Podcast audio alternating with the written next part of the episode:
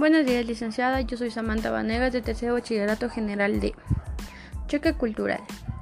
El término choque cultural fue introducido por primera vez en 1958 para describir la ansiedad que se produce cuando una persona se traslada a un entorno completamente nuevo.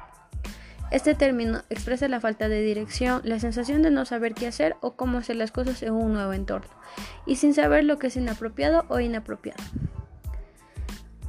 La sensación del choque cultural se establece generalmente después de las primeras semanas de llegar al nuevo lugar. Podemos describir al choque cultural como un malestar físico e emocional que uno sufre cuando alguien se muda a otro país en cualquier parte del mundo.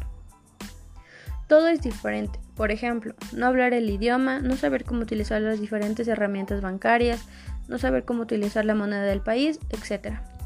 Los síntomas de choque cultural pueden aparecer en diferentes momentos, aunque uno puede experimentar un dolor verdadero por un choque cultural. También es una oportunidad para redefinir los objetivos que cada uno tiene en la vida.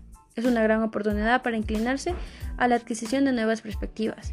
El choque cultural puede ayudar a que cada persona desarrolle una mejor comprensión de uno mismo e estimular la creatividad personal. Muchísimas gracias.